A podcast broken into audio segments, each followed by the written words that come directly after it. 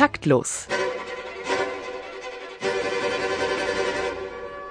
Die Nachrichten. Darmstadt.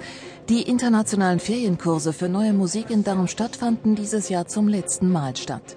Das gab der scheidende künstlerische Leiter Solf Schäfer überraschend bekannt. Zwei Gründe seien für diese Entscheidung maßgeblich. Zum einen liege eine eklatante Musikinstrumentenknappheit vor, die als Folge der Jedem Kind ein Instrument-Kampagne eingetreten sei. Deshalb ist es nicht mehr möglich, Kompositionen angemessen zu reproduzieren. Zweiter Grund ist der Mangel an teilnehmenden Musikern und Komponisten.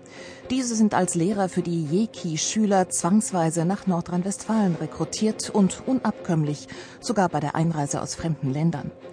Erst vorgestern wurde der Komponist und Siemens-Preisträger Brian Ferneyhough hilflos und verwirrt in der Nähe der Bochumer Musikschule aufgegriffen. Berlin-München. Musikratspräsident Martin Maria Krüger, der sich enger Beziehungen zu hohen chinesischen Kultur- und Politikkreisen rühmen darf, hat im Vorfeld der Olympischen Spiele in Peking zu einer musikkulturellen Solidaritätsaktion aufgerufen.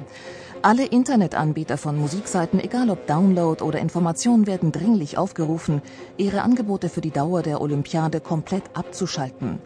So senden wir gewissermaßen indirekt ein friedvolles Musiksignal in die Welt, das unsere chinesischen Freunde und Partner vor Gesichtsverlust in Sachen Internetzensur bewahren hilft und sicher auch den Handelsbeziehungen förderlich ist, so Krüger im Vorzimmer des Präsidenten der Münchner Musikhochschule.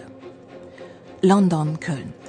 Der Tenor Paul Potts hat durch seinen Casting- und Hitparadentriumph ein tiefes Umdenken in der Marketingabteilung von RTL ausgelöst. Bislang dachten wir immer, hässliche Menschen können garantiert auch nicht singen, so DSDS-Intendant Dieter Bohlen. Jetzt müssen wir auch bei den letzten Netzhautpeitschen noch wirklich hinhören. Ich verlange eine Verdopplung meines Honorars. Köln. Nach dem überraschenden Quotenerfolg der Heimgärtner Doku-Soap Ab ins Beet plant der Kölner Sender Vox in Kooperation mit dem Projekt Jedem Kind ein Instrument eine ähnlich formatierte Serie unter dem Titel Ab ins Orchester. An Möchtegern-Musikern herrscht ja demnächst hierzulande kein Mangel mehr und an Menschen, die sich zum Affen machen wollen, sowieso nicht. Wir stellen uns das total witzig vor, wenn zum Beispiel eine Rotte Jeki-Geiger bei einem Konzert in der Kölner Philharmonie in den Orchestergraben hüpft, die ollen Violinisten vertreibt und dann Klassen musiziert. Wir wissen, das Publikum liebt Action, so Vox-Dirigent und Klassiksprecher Justus Franz bei Jackass auf MTV. Bonn, Stockholm.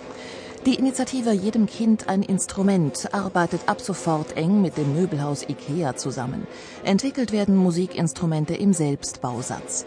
Auf diese Weise könne man den Preis für Musikinstrumente niedrig halten und den Vorgang des Zusammenbaus als echtes Fest für die Familie ausgestalten, meinte Jeki-Geschäftsführer Manfred Grunenberg als Elch verkleidet bei der Joint Venture Pressekonferenz in der Zeche Zollverein.